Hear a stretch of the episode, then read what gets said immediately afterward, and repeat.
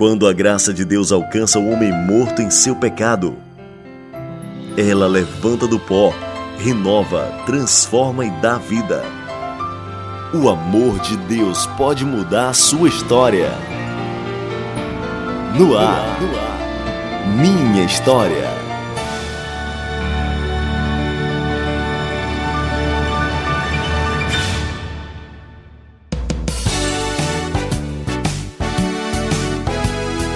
Muito bom dia, mais um programa Minha História aqui na FM 102,7. Eu sou João Lucas Barroso. Desejo a você um final de semana maravilhoso. Agradeço a sua companhia, a sua sintonia. Que Deus possa abençoar a sua família.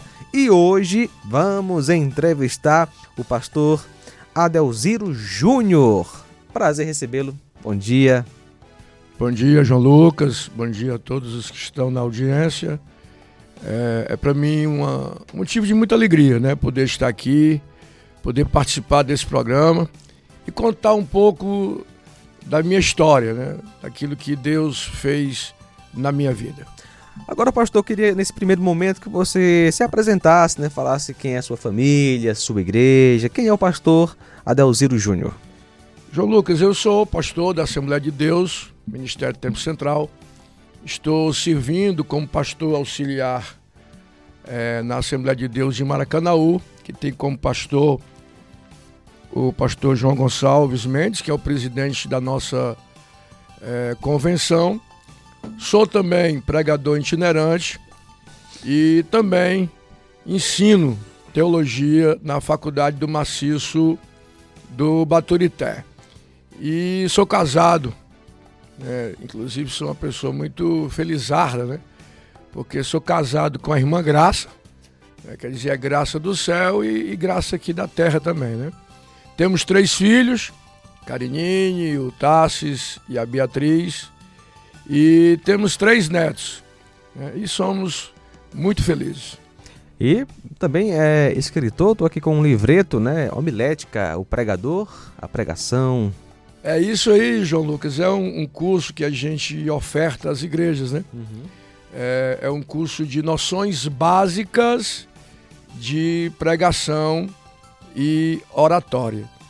No final de semana, próximo passado, nós estivemos com o pastor Valdemar Filho nessa pegada também na área do ensino, né? Que a gente esteve com ele dois dias ministrando sobre escatologia bíblica. E foi muito produtivo, muito bom.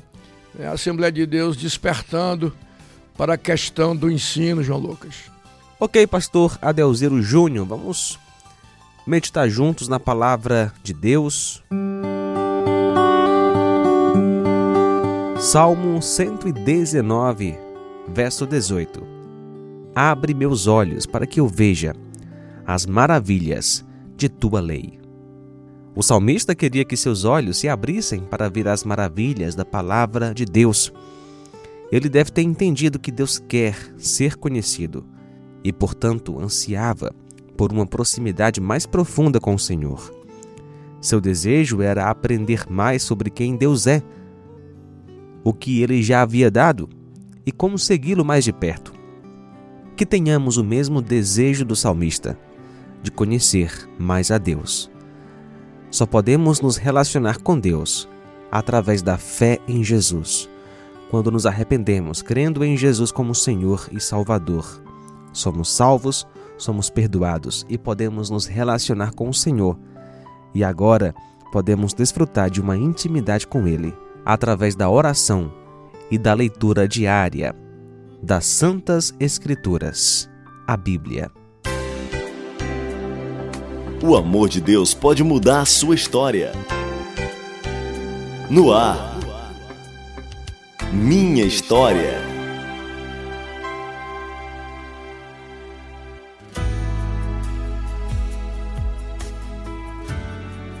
Muito bom, você está ouvindo o programa Minha História na FM 102,7. Pastor Adelziro, vamos começar, obviamente, da sua infância, onde você nasceu. Fale um pouco aí dos seus pais, como era ali o dia a dia da família no comecinho da sua infância. João Lucas, eu nasci na cidade de Fortaleza, lá no centro mesmo, no miolozinho da cidade, na maternidade César Calles, ali na Praça da Lagoinha. E nasci, é, os meus pais, à época, era daquela chamada classe média alta, né? Uhum. Meu pai era um comerciante e a minha mãe era uma dona de casa. Quais os nomes dos seus pais? O, o meu pai, é, eu inclusive herdei o nome dele, né? É Adelziro. E a minha mãe, Abimar. Um, detalhe importante nessa história dos meus pais é que a minha mãe era uma crente, né? era uma serva de Deus. É, seus pais, na região ali do Paracuru, são os primeiros crentes da Assembleia de Deus naquela região. E ela herdou a fé né, do, do, dos meus avós. Só que ao conhecer o meu pai, o pai, meu pai não era crente, meu pai era um homem, inclusive, avesso a essas questões de religiosidade, ela se afastou da igreja. Uhum. Ela deixou a igreja, deixou de servir a Deus para é, casar com meu pai. E, e não foi muito bom para ela, não. Ela teve muitos problemas, né? E sofreu muito dentro do, do casamento. É uma coisa até que é interessante pontuar. E eu nasci né, dessa relação é, de uma mulher que estava afastada do evangelho, né, com um homem que se dizia ateu, né? Uhum. Se dizia ateu. E fui filho único, né? Digo fui, porque tanto o meu pai quanto a minha mãe já estão é, no céu. E fui bem criado, né? Fui bem criado. Meu pai investiu nos melhores colégios, me dava sempre o que eu precisava, né? embora tivesse um, né, uma forma muito rígida, muito ríspida de me tratar, mas ele sempre é, é, investiu, principalmente na minha educação. A época, eu nem sei se eu posso dizer, né? Porque aí faz propaganda do, do Instituto de Ensino lá, ah, né? Pode, pode falar. Mas eu estudei na época naquele que era um dos melhores colégios do Ceará, que era o 7 de setembro, uhum. né? E ele investiu. E... Só que com uns 14, 15 anos, 14 anos, antes dos 15 anos, eu me envolvi com, com drogas, né? Eu comecei a usar drogas, comecei a fumar maconha, tomar entorpecentes. Isso por causa de influências de amigos? Sim, também, também. Eu não posso dizer que, que isso foi a única razão. Quais as outras, se você quiser falar? A, a questão também da relação dentro de casa, dentro de casa. Né? Principalmente pelos atritos que, que aconteciam entre os meus pais e que acabavam respingando em mim. Né? Acabavam respingando em mim. E, claro, é, por eu ser filho único, João Lucas, eu era assim, digamos assim, muito muito patrulhado, muito policiado. Né? Eu sei que excesso de liberdade também não é bom, nunca foi. Uhum. Né? Tem que ter um equilíbrio, né? Sim. Agora, um excesso de patrulhamento também oprime. Né? E eu me senti oprimido dentro de casa pelos meus pais. E conheci as drogas no, no ambiente estudantil. Né? Foi onde eu vi a primeira vez. Né? Não cheguei a usar com, com os amigos do colégio, mas foi quando eu comecei a ver que aquele meus amigos do, do colégio, que aparentavam ter uma vida, sabe, com muita liberdade, uma vida muito festiva, muito sorridente, né? Eu acabei descobrindo que eles eram usuários de maconha, né? Então eu associei, poxa, que, que bom, né? Porque os caras usam maconha, mas são tão felizes, né? são pessoas tão sorridentes, são pessoas com tanta liberdade, então aquilo me atraiu a atenção, né? me despertou o interesse. E Mas foi com uma parente que veio passar uns dias da minha casa, né? que eu realmente conheci no sentido de usar, né? no sentido de usar. Isso também é outra coisa boa de se pontuar, né? Quem a gente recebe na casa da gente, né? Isso é verdade. Para que a gente abra espaço para estar né, com a gente em casa, né, com os nossos filhos, né? Então essa é outra coisa interessante de pontuar. Aquela coisa, o diabo pode usar qualquer pessoa, Sim. né, que não teme a Deus para poder eh, nos conduzir a, a práticas pecaminosas. Com certeza. E ele, e ele entendendo que você já tem uma porta aberta para aquilo ali, Ele mexe naquilo, né? ele vai mexer naquilo, ele vai mandar mensageiros para te, te é, é, oferecer ou te ofertar ou aguçar ainda mais o teu interesse a respeito daquilo. E foi mais ou menos assim. Só que é, eu realmente comecei com a maconha, é uma coisa assim bem. É, não sei se eu posso dizer que foi maconha uma coisa social, né? Mas dentro desse estilo, bem social, bem esportivo, só para sair para um, uma balada, para dançar e tudo. Mas depois aquela coisa foi cobrando mais de mim, exigindo mais, e eu comecei a usar psicotrópicos, né? Comecei a tomar né, psicotrópicos, entorpecentes também. E chegou um tempo que a época, e isso já foi há algum tempo, né? É, a época a gente tomava também, eu digo a gente assim pelo vício de linguagem, né? Uhum. Mas se tomava à época é, a injeção, né? Que a gente chamava de pico, né? Os picos. A gente comprava nas farmácias, Algafam, né? Preve 1, e a gente comprava as ampolas, colocava né, num aparelhozinho de injeção e a gente mesmo se aplicava para dar uma, uma lombra, né, para ficar doidão também. E, e foi nesse momento que realmente a minha vida ficou destruída. Agora, em meio a, a essa vida de drogas, né, de libertinagem, é, nenhum momento pesava na consciência, poxa, o que é que eu estou trazendo para os meus pais? Inclusive, eles sabiam disso, seus pais? Sim, essa, é- essa é uma, uma parte interessante, né, também, porque o impacto do meu envolvimento com as drogas gerou duas coisas até extremas. Tornou meu pai, meu pai ainda mais, né, Rígido.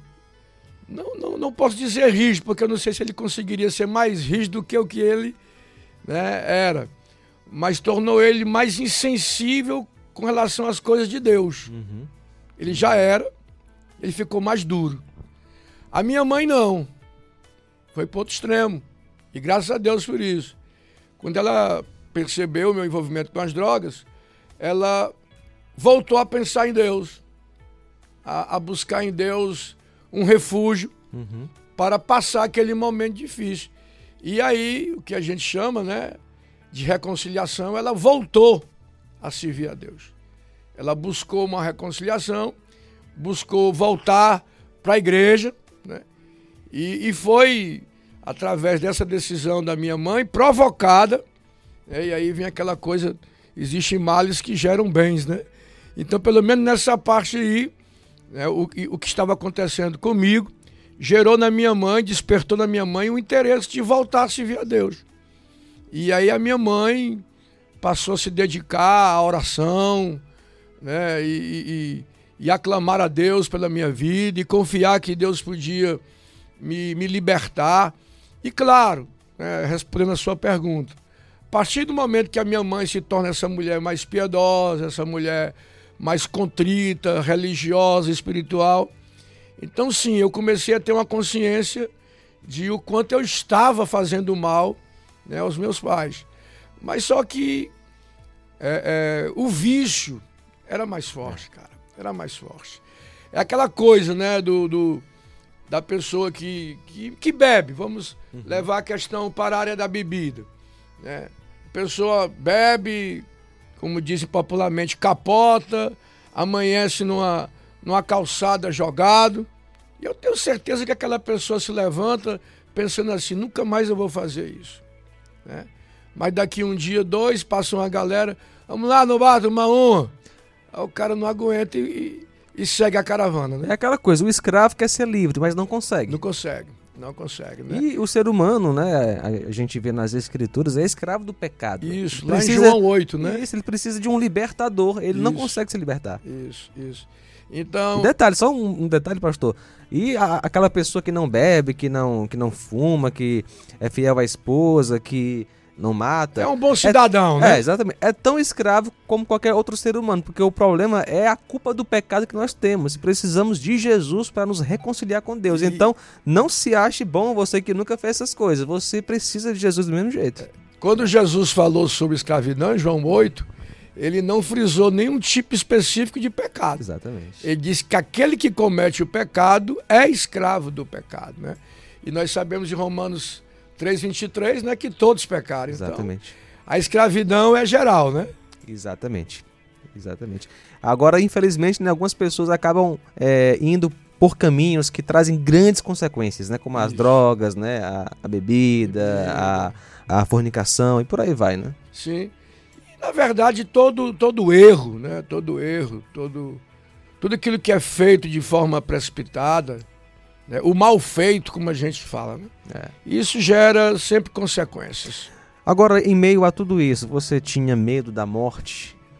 Ou não pensava? Cara, eu nem tinha tempo de pensar nisso. Era só drogas, né? Interessante, uma coisa que me veio à memória agora, né, a lembrança, João Lucas, quando você perguntou isso aí. Eu me lembrei aqui de uma vez que a gente estava uma galera boa, rapaz, ali na Praia da Leste Oeste. A gente estava tomando, que eu falei aí, é pico, né? Estava se, se aplicando, injetando droga nas veias. Era uma galera assim, uns 5, 6. E eu tinha a fama de quem aplicava bem, né? Era um bom enfermeiro. Aí sempre quando tinha muita gente, eu primeiro aplicava eles, uhum. para depois me injetar sozinho, né? E eu me lembro que uma vez a gente estava, era nas proximidades, se eu não me engano, de um motel, ali que ficava na, na Avenida Leste-Oeste, em Fortaleza. Aí eu já tinha aplicado uns dois, três, depois que eles tomaram. Aí ficaram assim conversando alto, ficaram agitados. E isso despertou, despertou um segurança. Uhum. Né? E ele veio sem muita habilidade, sem muita experiência, acredito.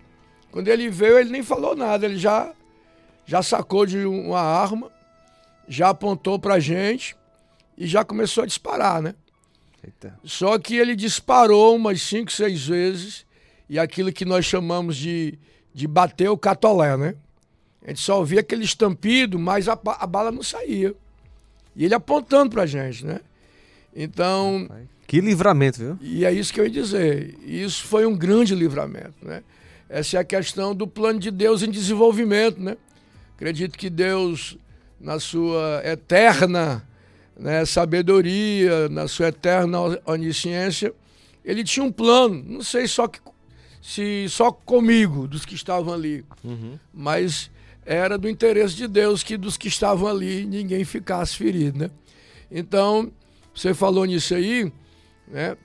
E realmente foi um grande livramento, um grande livramento eu acredito que eu não, não deveria estar vivo, né? se não fosse a mão de Deus. Qual era o conhecimento sobre Deus que você tinha nesse tempo? Apenas como um símbolo religioso ou, por exemplo, aí você falou que a você disse que a sua mãe se converteu, né? Ela se reconciliou e ela passou a falar de Jesus para você. A minha mãe é o, o, X da, da questão, porque o, o, conhecimento de Deus que eu passei a ter, claro que a gente ouvia falar de Deus, uhum. né? O, o Deus é, é, dos judeus, o, o, Deus dos cristãos, porque é, de certa forma, é, o, o, Deus oficial do país, né? Embora uma boa parte do, do povo não conheça, -o, mas uhum. é o Deus que é, digamos assim, desde o princípio falado, é, transmitido. É, é, esse Deus. Mas o meu conhecimento era quase nenhum. Uhum. Só que havia um Deus. Me lembro que uma vez, na minha infância ainda, assistindo aquele filme A Paixão de Cristo, eu chorei muito. Né? Mas é a única lembrança sobre algum entendimento, algum conhecimento de Deus que, que eu lembro ter. Mas quando a minha mãe se converteu, a, a minha convivência com ela dentro de casa me deu uma ideia muito assim, mais apurada da existência de Deus. Porque eu vi a transformação da minha mãe, né? No que ela se transformou, naquela mulher piedosa, naquela mulher né, contrita, naquela mulher paciente, naquela mulher né, que amava, que me abraçava, coisa que ela não fazia antes, né? Então eu comecei até, inclusive, eu, eu me lembro que uma vez eu estava na Praça do Ferreira, com o pessoal também, usuários, e chegaram os irmãos, né, entregando uns folhetos, né? E um deles quis se revoltar, quis tratar mal os irmãos, e eu me lembro que eu não permiti. E eu disse, eu me lembro que até disse para ele, olha, eu não sei se existe um Deus, e nem sei se existe, se existe um céu. Mas se existe um Deus, é esse pessoal aí que serve a Ele. E se existe um céu, é esse pessoal que vai para o céu. E eu disse isso movido por aquilo que eu via a uhum. minha mãe ser dentro de casa. Então, a minha experiência com Deus começou a partir daí. Isso é outra coisa interessante de pontuar, João Lucas. A questão do testemunho é. pessoal. Né? Porque às vezes a gente fala tanto de Deus, mas não mostra Deus com as nossas atitudes. E às vezes pessoas que nem falam tanto de Deus, mas pela vida piedosa que tem, né, a vida delas fala mais alto do que a nossa pregação. Exatamente. E o que aconteceu depois? Como é, você foi para alguma casa de recuperação ou você continuou usando drogas até a conversão e aí é, parou? A é época, é João Lucas, a época as casas de recuperação ainda não não existiam, né? Existia aquele embrião lá nos Estados Unidos, né, o Desafio Jovem, que ainda era uma coisa muito local, do David Wilson, né? E aquele livro dele, A Cruz e o Punhal, que a partir dali ele, ele cria né, essa questão, essa ideia de casas de recuperação para viciados, mas uma coisa que não era difundida ainda no mundo. E a minha conversão foi mesmo na tora mesmo, né?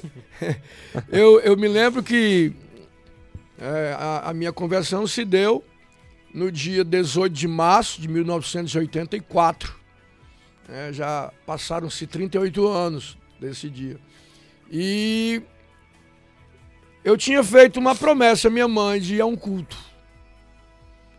E eu vivia com uma menina que também era usuária, né? Uhum. A, a Graça, como eu falei, porque essa menina se tornou a minha esposa. E a gente foi pagar essa promessa que eu tinha feito. A minha mãe é um culto lá em Fortaleza, na rua Tereza Cristina, 673, Assembleia de Deus, Tempo Central. E eu sentei lá no último banco, João, e fiquei lá.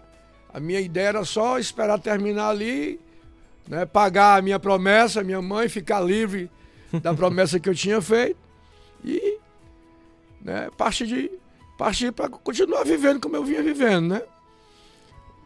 Mas sentei lá no último banco com a graça. E quando começou a pregação, eu me lembro muito bem que o pregador começou a falar sobre a história do filho pródigo. Né? E tudo que ele dizia, João, é incrível isso. Era como se ele conhecesse a minha vida, cara. Ele dizia coisas que nem a graça que vivia comigo conhecia, sabia. Né? Falava do que eu estava fazendo, com quem eu estava andando, aonde eu estava indo, como é que estava sendo a minha vida no geral. E eu comecei até a pensar, né? Rapaz, foram me caboetar para esse cara. foram me caboetar, porque ele conhece tudo da minha vida, não pode. E aquilo me causou um interesse tão grande, cara, que eu, eu saí lá do último banco, como eu estava, né? E vim para o primeiro. Então eu queria ver de mais perto se não tinha alguém ali soprando no ouvido dele alguma coisa, assim. Queria saber, entender, porque é que ele estava dizendo tudo a respeito de mim como se me conhecesse, né? E eu me lembro que ele terminou a mensagem, pediu para todos ficarem de pé e perguntou né, aos que estavam ali se eles, após ouvir a pregação, queriam tomar uma decisão ao lado de Jesus. E eu não esperei ele perguntar a segunda vez. Também não perguntei se a graça queria, peguei na mão dela e saí arrastando para frente. já, como o pessoal diz na Assembleia de Deus, já aceitei a Jesus ganhando alma já. e aí ele orou por nós, né? E a coisa foi assim, a conversão foi aí, né? Um mês e doze dias após, nós fomos batizados nas águas. Claro que um mês antes um mês não, é, é uns 15 dias antes nós nos casamos, né? Oficializamos uhum. a nossa relação. Nós já tínhamos uma filha, que era a nossa primogênita, a Karinine. E aí a coisa aconteceu desse jeito, né? dessa forma. Né? A nossa conversão se deu porque eu fui ao culto de, de uma forma muito despretensiosa, mas alguém falou uma palavra de Deus que veio ao meu coração e eu não consegui resistir, né? Aquela coisa que, que falou comigo, falou diretamente comigo. Chamado do Espírito chamado, Santo. Chamado, chamado. Foi uma coisa assim que não tinha como eu, eu fugir. Eu podia até fugir, claro, mas não tinha como eu dizer que Deus não havia me chamado, porque Ele me chamou naquele dia. Muito bem. E a. Perfeito. Você foi justificado, perdoado por Deus e aquela vida de drogas acabou de forma gradual ou acabou de uma vez? Boa pergunta, João. Um dia boa pro pergunta. Outro. Boa pergunta. Cara, as drogas foi de imediato. De imediato.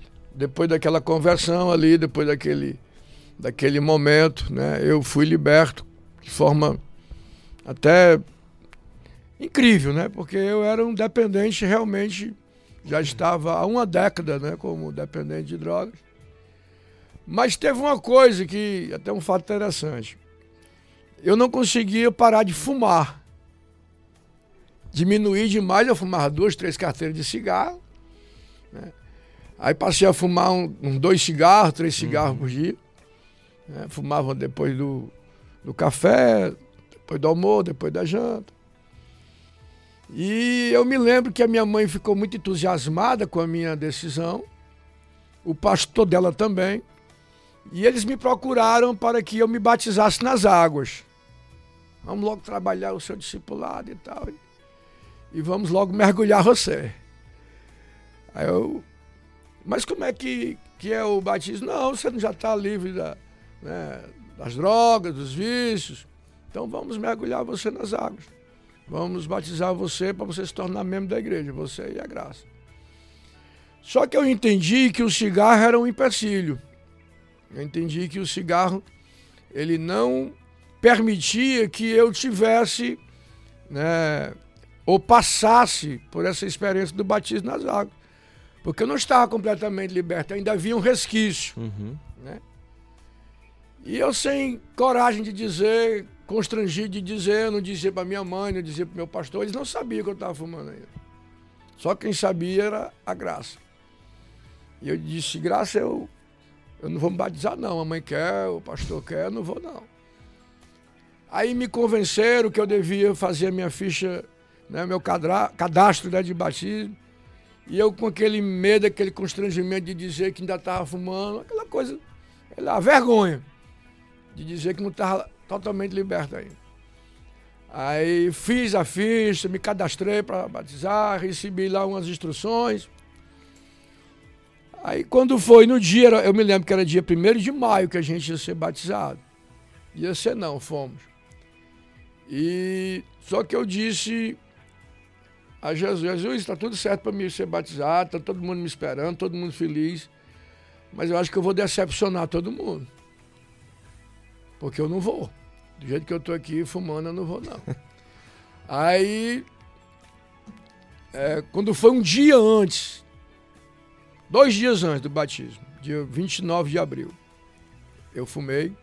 Mas eu disse, Jesus, se for para eu me batizar nas águas, eu quero conseguir não fumar amanhã, passar o dia sem fumar. Me dá essa força aí, me ajuda. E, cara, incrível. Eu amanheci, estava nesse dia trabalhando, construindo um quartozinho lá na casa da minha sogra para morar com a, com a Graça. E eu que mexia a massa lá com os pedreiros e tal. Mas eu passei o dia todinho. Cara, eu não me lembrei que existia cigarro. Não me lembrei. Quando foi no dia 1 de maio de manhã, que eu acordei para o, né, ir para o batismo, eu acordei com a vontade de fumar que eu nunca tinha tido antes.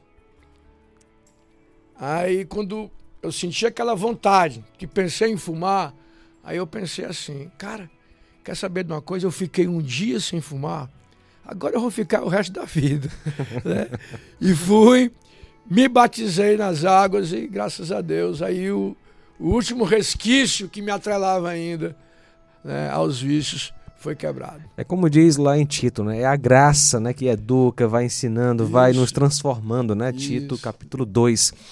E pastor, é... como você entrou para o ministério? Como foi se chamado para ser um pregador do evangelho? Rapaz, eu é... quando aceitei Jesus, lá onde eu residia, né, no meu bairro, onde eu fui me congregar, eu era muito conhecido né, conhecido antes, né?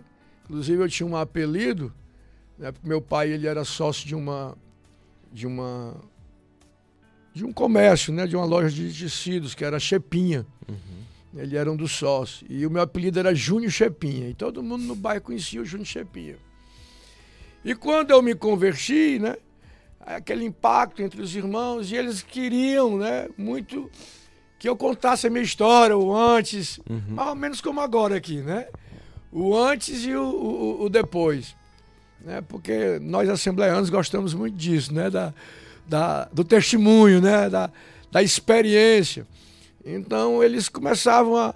É, Júnior, vem aqui na oração contar pra gente a transformação, a mudança. E eu comecei a ganhar gosto por uhum. isso, né?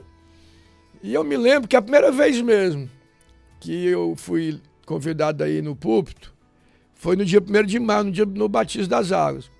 Era um culto de jovens, apesar de eu não ser mais jovem no sentido de, de ser solteiro, né? Uhum.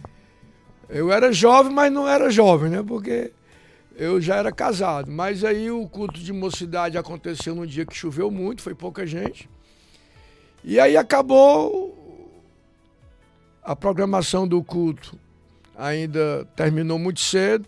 E o dirigente da igreja lá, o irmão Norato, saudoso irmão Norato, ele disse assim: está entre nós aqui o irmão Júnior, filho da irmã Bimar, né? Se converteu ao evangelho, se batizou nas águas hoje. Irmão Júnior, vem aqui dizer alguma coisa para nós aqui sobre o que aconteceu com o senhor. Rapaz, eu fiquei assim, dizer o quê? Não sabia dizer nada. Mas prestava atenção em algumas coisas, sabia que tinha que dizer, como a gente costuma, né? A saudação é a paz do Senhor, né? Chega no, púlpito, microfone, paz do Senhor, irmão. Aí fui. Embora, né? a única coisa que eu soubesse dizer era paz do Senhor. Fui. Cheguei lá, olhei para os irmãos, disse a paz do Senhor, todo mundo disse amém. Aí não tinha mais nada o que dizer. Aí me veio uma emoção muito grande, eu comecei a chorar. A minha primeira pregação, Ju, foi Você chorar. Choro. Eu chorei uns 10 minutos e os irmãos começaram a chorar comigo. Pô, deu certo. E eu terminei. Mas assim, a partir daí eu, eu assim, me interessei. Bem, já que há possibilidades de eu ter outras oportunidades como essa, então eu não vou é, poder ficar só chorando, cara. Eu tenho que ler Tem a Bíblia. Falar alguma coisa, né? Eu tenho que dizer alguma coisa, eu tenho que, que buscar algum algum conhecimento para passar a respeito uhum. do que aconteceu comigo, dentro do entendimento que a palavra dá, né? Então foi assim, né? Esse momento. Quando eu não rejeitei também, é uma coisa boa de, de pontuar, né? Porque eu poderia muito bem dizer, Mandorada, para não sei o que dizer, não. Sou muito novo convertido. Mas quando ele me desafiou aí, eu aceitei o desafio. Né? Então essa é uma coisa boa pontuar. Às vezes nós somos desafiados e achamos que não temos condição. E realmente eu não tinha condição. Uhum. Naquele momento eu não tinha. Né? Uhum. Mas eu aceitei o desafio. Eu vou, não sei o que vai acontecer, mas eu entendi que aquilo era uma coisa de Deus, que eu precisava aceitar. Fui. Não vou dizer que deu certo, mas, mas foi uma coisa que me despertou para eu buscar o conhecimento, para da próxima vez não chorar ou não só chorar, poder dizer também alguma coisa. Você falou que é da igreja Assembleia de Deus. Lá em, em Fortaleza, né? É, Assembleia de Deus Maracanaú. Né? Pronto. Como você se tornou pastor dessa igreja? É, claro que isso aí é uma coisa que vai acontecendo de forma gradativa, né? Então eu comecei a servir, comecei a me dedicar ao trabalho da igreja, né? e, e inclusive exclusivamente ao trabalho da igreja, só envolvido só com as coisas relacionadas com a igreja. Né? É, primeira coisa que, que eu fui fazer foi visitar hospitais, né, pregar para os doentes. E, e também me dediquei muito à, à questão das reuniões de oração da igreja, uhum. gostava muito de estar presente. Eu costumo dizer, né, e as pessoas até riem achando que é uma brincadeira, mas é sério. Logo no início da minha fé, eu era tão assim afim de estar junto com os crentes, que se tivesse um velório na igreja de alguém que eu não conhecia, eu ia só para estar junto com os crentes. Né? Então, é, então eu me envolvi demais assim, nas coisas de Deus, ganhei muito gosto por isso. Comecei a participar também de uma equipe de evangelização que visitava o interior, né, que visitava as cidades do interior, evangelizando, pregando, o que nós chamávamos, e ainda chamamos, né, de cruzadas uhum. evangelísticas, né? Inclusive aí na contracapa aí tem mais ou menos um históricozinho aí, né?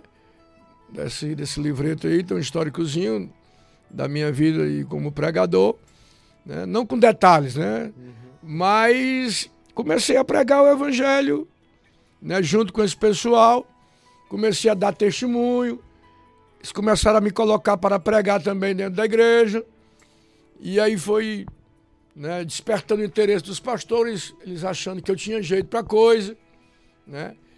Fui em 87 a um seminário em Belém do Pará, morei três anos lá, né? e aí foi já um investimento do meu pai ateu, né? o meu pai ateu investiu na minha formação teológica, né? Olha só que mudança, que mudança, que né? mudança, né? Embora continuasse ateu, né? Mas ele com certeza ele viu o testemunho, viu não seu a testemunho. mudança de vida, né? E eu passei três anos no Instituto Bíblico Amazônico, ali em Belém do Pará. Fiz o ensino médio de teologia lá, né? E quando eu voltei, aí já com mais bagagem, com mais conteúdo, com mais conhecimento. Podia né? chegar no púlpito, né, sem começar com choro. Né? É, já dava para chorar só no final, né? com pena dos irmãos. e aí, e aí em 91, 91, nós temos todos os anos, a não ser nesses dois anos que houve aí questão do, do lockdown, né?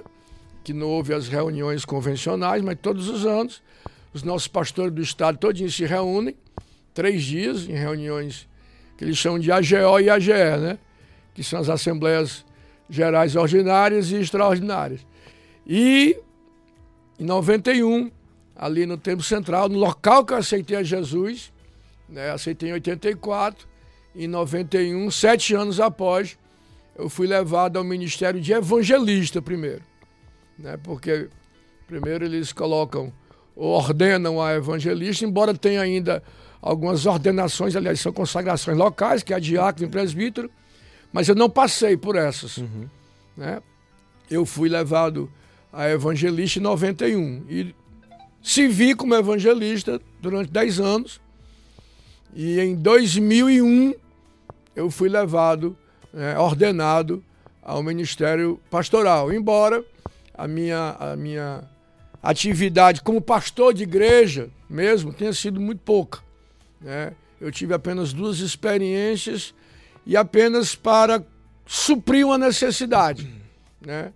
Porque a minha vocação sempre foi o que nós chamamos de itinerância, né? Uhum. Eu sou um itinerante. Eu hoje, eu hoje estou aqui em Nova Russas. Aí quando eu terminar aqui, né, eu vou estar em, em, em Fortaleza.